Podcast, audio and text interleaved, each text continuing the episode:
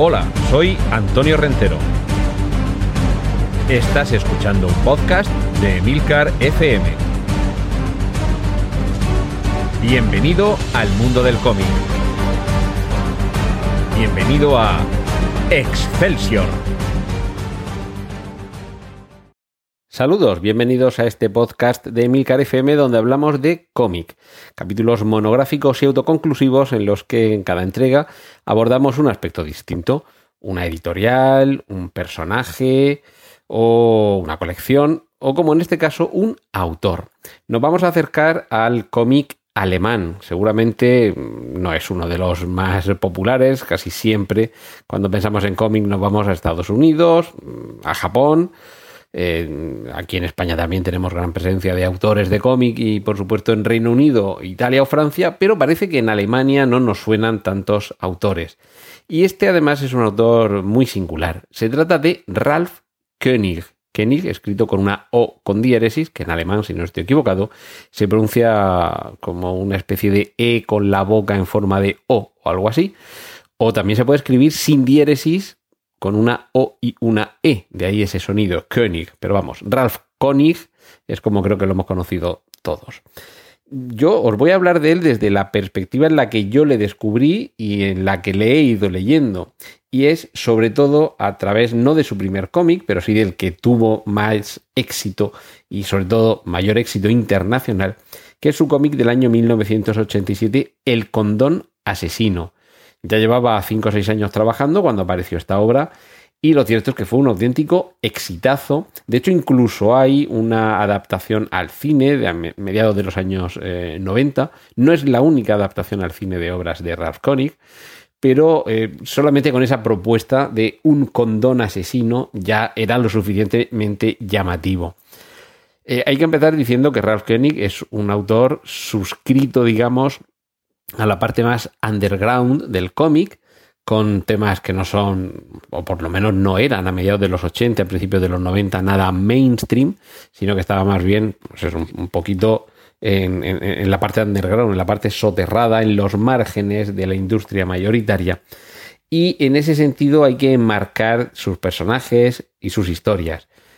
en algunos casos personajes un poquito extremos, pero también en la mayoría de sus, de sus cómics, por no decir en todos, dotados de una defensa militante del mundo homosexual, porque Ralph Koenig no solo es gay, sino que además ha hecho una encendida defensa de todo el universo gay en todos sus cómics.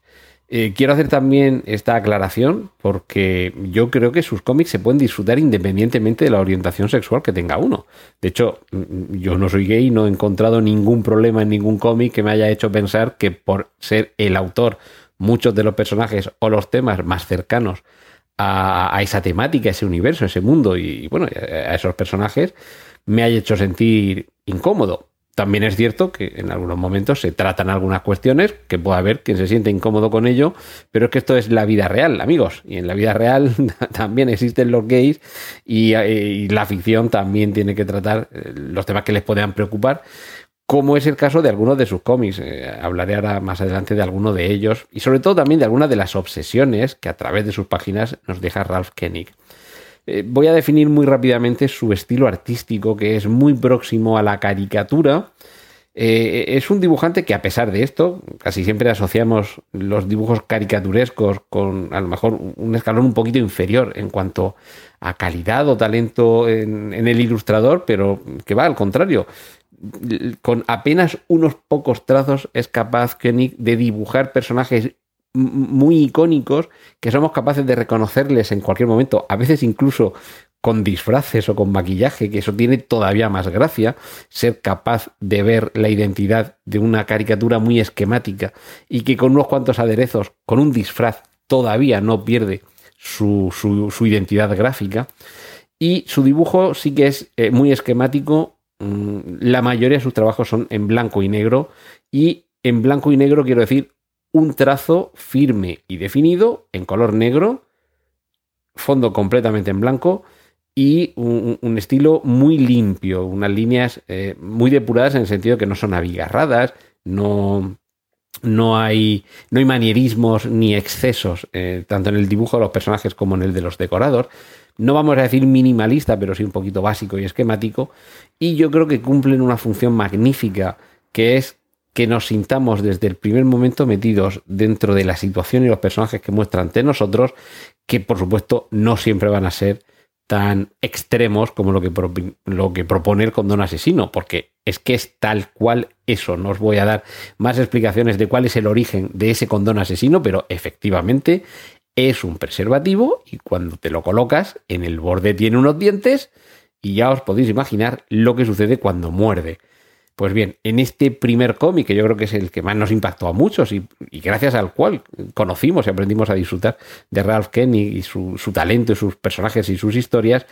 es realmente con esa vuelta de tuerca del humor siempre presente. Humor y ternura, ojo, humor y ternura siempre presentes en casi toda la obra de Ralph Kenny, pero nos atrapó en medio de una, eh, una propuesta, la verdad que un, poquito, eh, un poquito disparatada, pero envuelta en un tono de género negro, con un inspector de policía, además con gabardina y sombrero calado hasta los ojos,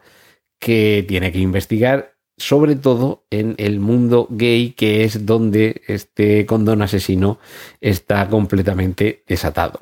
Pues a partir de aquí, quizá, como decía, se sirve de mil, empieza tu película con un terremoto ya de ahí para arriba,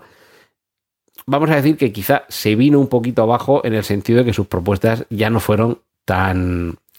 no sé cómo calificarlo, pero bueno, sí, tan, tan, tan, salvajes o tan disparatadas como esto del condón asesino. A partir de aquí, la mayoría o casi todas eh, sus historias eh, eran más convencionales. Eh, ya prescindían de ese elemento de fantasía o de ciencia ficción del condón asesino y no obstante, nos permitía eh, recorrer unos paisajes y unos personajes con unas tramas, la mayoría de ellas muy divertidas, algunas de ellas tremendamente humanas, y que yo creo que es sin duda la gran virtud, el gran secreto de Ralph Koenig, ser capaz de que veamos a sus personajes como amigos, como conocidos y que nos interesemos por lo que les está pasando. El propio Ralph Koenig ha eh, confesado en alguna entrevista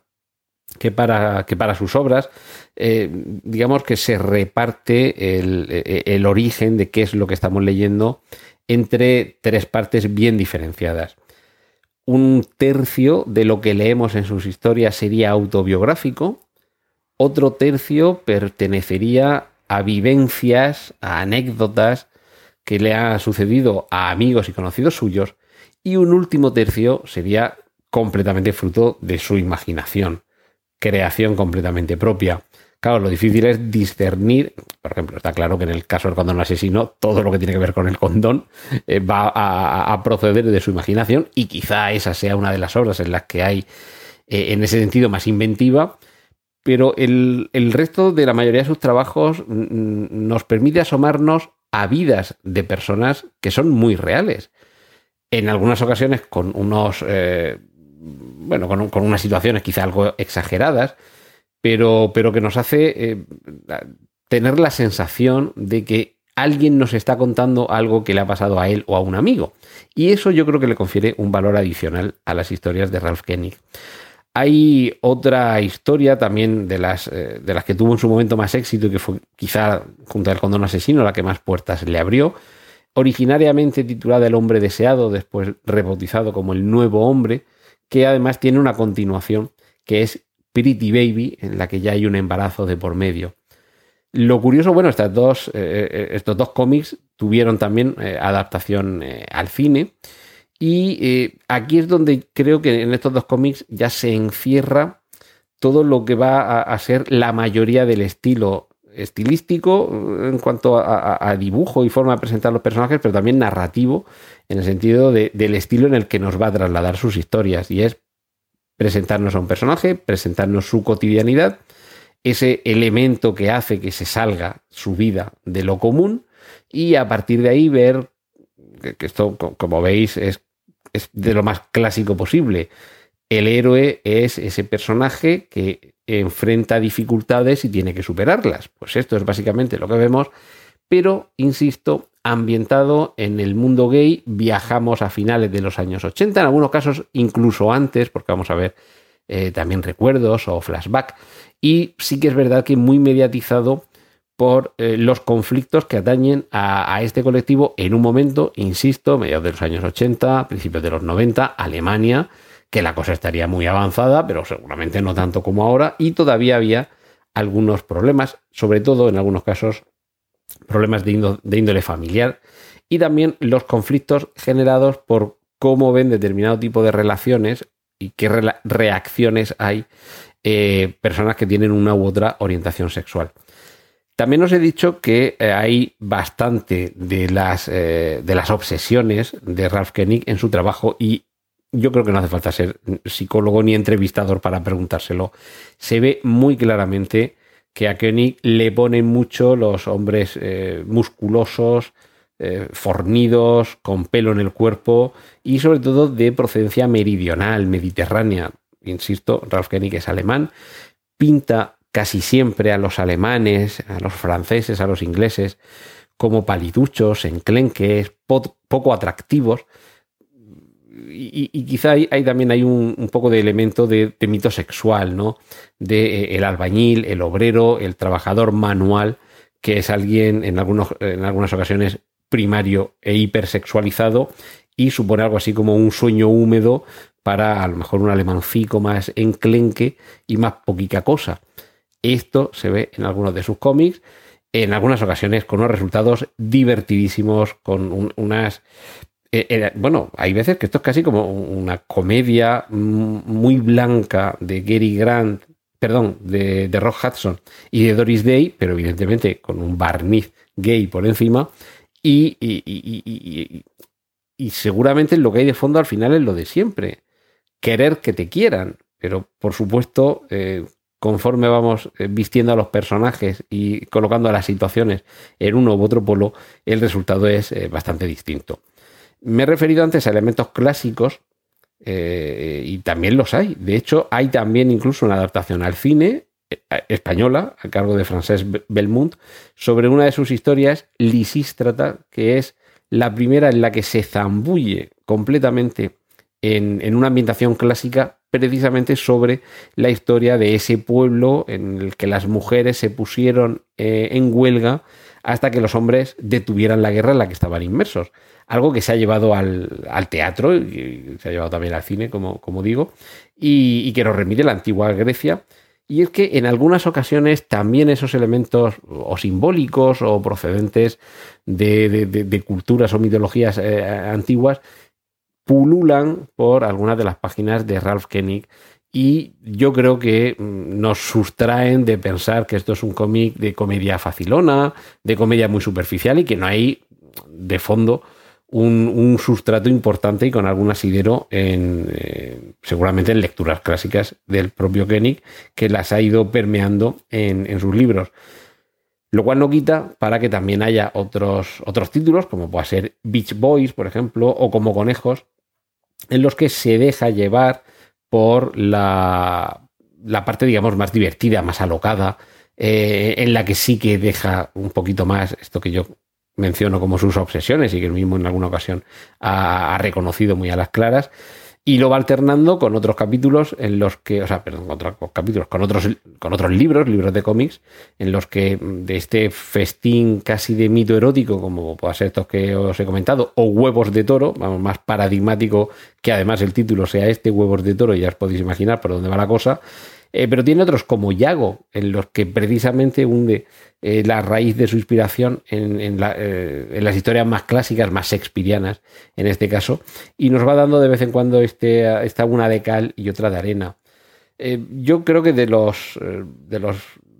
los títulos de sus obras que he mencionado, a lo mejor me dejo fuera mm, cosas de hombres, por ejemplo, de los que son historias contenidas en un único tomo. Os remito a la entrega en la que aquí en Excelsior hablé sobre los formatos de cómics, formato tipo Prestige, volumen, tapas de cartón, eh, semirrígido, 60-80 páginas. Eso sería uno de sus cómics prototípicos, otros un poquito más finos, otros un poquito más grandes, pero más o menos eh, mantienen todos esa, esa configuración. También tiene otros, títulos que incluyen historias cortas, porque en paralelo a estas publicaciones, Koenig también publicaba en distintos cómics al principio quizá más underground, luego ya más mainstream, historias cortas que han sido recogidas en alguna de estas recopilaciones. Así que mm, yo os recomendaría que os aproximaseis a Ralph Koenig por cualquiera de estos títulos mencionados. El condón asesino, que por cierto tiene luego segunda parte, el retorno del condón asesino, el nuevo hombre barra Pretty Baby, sus obras más clásicas o más inspiradas en las obras clásicas como Lisístrata o Yago. Y luego si os va a divertiros, divertiros con, esta, con este tipo de historias en los que las obsesiones eh, sexuales y los mitos eróticos se destapan sin ningún tipo de prejuicios, porque creo que es la nota dominante en la obra de Koenig, la inexistencia de prejuicios, pues ahí tenéis eh, La noche más loca, Huevos de toro, con la mano izquierda, por ejemplo, como conejos. Y yo creo que os lo vais a pasar bien y sin duda dentro del mundo del cómic es una de las propuestas más, más divertidas, más singulares y que a muchos, insisto, eh, refiriéndome al público heterosexual, que a lo mejor nunca se ha acercado a este tipo de historias, también te supone, en cierta forma, eh, acceder a un mundo que ahora, año 2022, está completamente normalizado, pero insisto, es que algunos llegamos a estos cómics con 16, 17 años en los años 86, 87. Y claro, era asomarte a un mundo que todavía pues, no estaba tan normalizado, no era tan frecuente y por supuesto, aunque fuera a partir de los cómics, también es una forma de ir eh, conociendo y comprendiendo todo lo que tenemos alrededor.